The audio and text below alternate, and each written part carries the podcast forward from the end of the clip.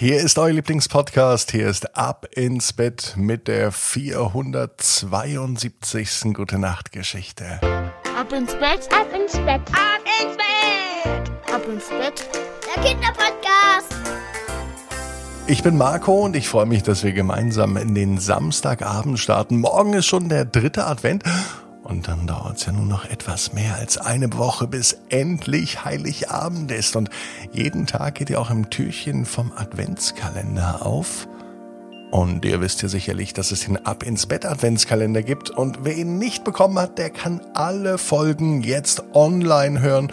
Und zwar bei Apple Podcast. Klickt da mal rein. Da gibt es die 24 Teile der Geschichte Pupsi und das Weihnachtsfest im Abo. Exklusiv bei Apple Podcasts. Einfach oben eingeben. Ab ins Bett. Adventskalender. Aber heute am Samstag heißt es erstmal recken und strecken. Nehmt die Arme und die Beine, die Hände und die Füße und reckt und streckt alles so weit weg vom Körper, wie es nur geht. Macht euch ganz, ganz, ganz, ganz lang. Spannt jeden Muskel im Körper an. Und wenn ihr das gemacht habt, dann lasst euch ins Bett hinein plumpsen und sucht euch eine ganz bequeme Position. Na und heute am Samstagabend, da bin ich mir sicher, findet ihr die bequemste Position, die es überhaupt bei euch im Bett gibt. Die aktuelle Geschichte aus dem Ab ins Bett Adventskalender heißt heute Pupsi sucht den Weihnachtsmann, gibt es nur bei Apple Podcasts. Und die Geschichte, die wir heute hören, die kommt aus dem letzten Jahr. Sophia und die Geschichte der Vampire. Sophia war ein ganz normales Mädchen. Sie war eine Ab ins Bett Hörerin und sie hat sich eine Geschichte von und mit Vampiren gewünscht.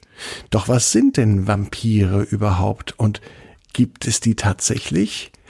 Das fragt nicht nur ihr euch, das, das fragt sich auch Sophia. Vampire, Davon hat sie schon häufiger etwas gehört. Vampire, so glaubt man, sind blutsaugende Nachtgestalten. Na Gott sei Dank schlaf ich nachts meistens, dachte sich Sophia und wollte sich eigentlich gar nicht zu viel Gedanken über einen Vampir machen, aber irgendwie interessierte sie das Thema. Sie wusste natürlich, dass die Gruselwesen gar nicht so gruselig waren, denn auch ein ganz bestimmtes Tier wird Vampir genannt. Und vor diesem Tier hatte sie überhaupt keine Angst, im Gegenteil, denn es war schrecklich süß. Es war ein Vampirtier. Es hieß aber ganz anders. Sein Name Fledermaus. Habt ihr vielleicht auch schon mal gehört, ein kleiner Vampir, eine Fledermaus. Die heißen nämlich so, weil sie sich ausschließlich vom Blut anderer Säugetiere oder Vögel ernähren. Ja, und es gibt verschiedene Arten, ganz viele. Sophia war nun also auf der Suche nach einem echten Vampir. Die Vampire haben noch eine Besonderheit, denn die können besonders gut hören und sie orientieren sich sogar mit ihrem Gehörsinn. Und es ist so, dass die Vampire den Menschen überhaupt nicht gefährlich sein können. Im Gegenteil, der Mensch wird den Vampiren gefährlich. Sophia wusste also schon verdammt viel über diese Vampire. Heute Abend wollte sie der Geschichte der Vampire aber wirklich auf den Grund gehen.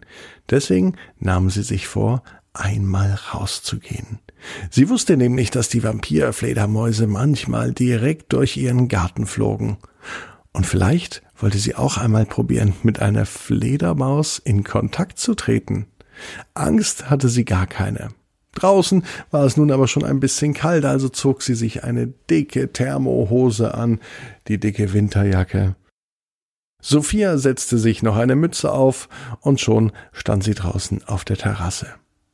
Je länger sie in den Himmel schaute, desto mehr konnte sie erkennen, wie schnell die Wolken zogen und wie zwischen den Wolken immer wieder Sterne hervorblitzten und blinkten. Draußen war es total still.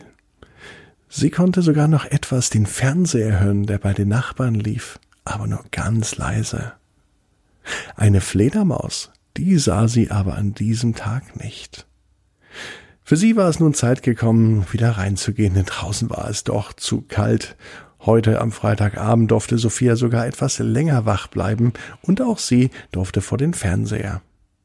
Und auch sie wollte eigentlich ein bisschen Fernseh schauen, aber sie dachte, nein, ich habe eine viel bessere Idee.